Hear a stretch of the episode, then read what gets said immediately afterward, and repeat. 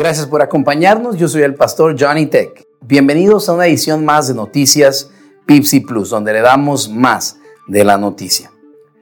Con muchos aún en casa debido a la pandemia, el primer debate presidencial fue tal vez uno de los más concurridos en toda la historia. 120 millones de personas se conectaron a través de los medios de comunicación, pero al mismo tiempo fue uno de los menos concurridos en persona debido a las restricciones de la pandemia. A pesar de la raquítica asistencia, el actual presidente Donald Trump y el aspirante a la silla presidencial Joe Biden debatieron acaloradamente por el puesto supremo de esta nación.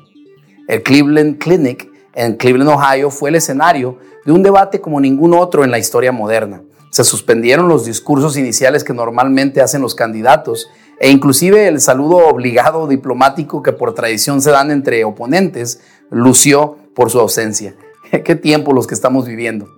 Aunque fue obvia la incapacidad de ambos candidatos para discutir civilmente las problemáticas que conciernen al país, debemos reconocer que es admirable la valentía del presidente Trump y de Joe Biden de querer tomar a su cargo las riendas de un país plagado por la inestabilidad y el caos que se vive. Las protestas, la pandemia y una potencial recesión económica harán el trabajo de cualquiera de los dos un verdadero desafío. ¿Quién ganó? Las opiniones como siempre están divididas. Pero algo sí quedó bien claro. Se necesitará mucho más que la habilidad para debatir para sacar adelante a este país. Se necesitará de un excelente liderazgo y de la bendición de Dios también.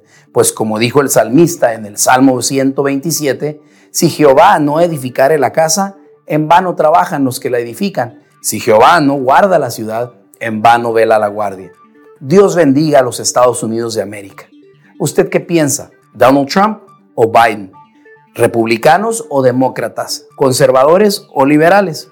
Yo no sé cuál sea su afiliación política, pero mientras se define quién será el próximo presidente, roguemos a Dios por esta nación. Mi consejo para ti es el siguiente, vota y ora. Tu voto es tu petición aquí en la tierra, tu oración es tu voto allá en el cielo. Al final del día, no importa quién sea el que gobierna el país, asegúrate de que Cristo gobierne tu vida.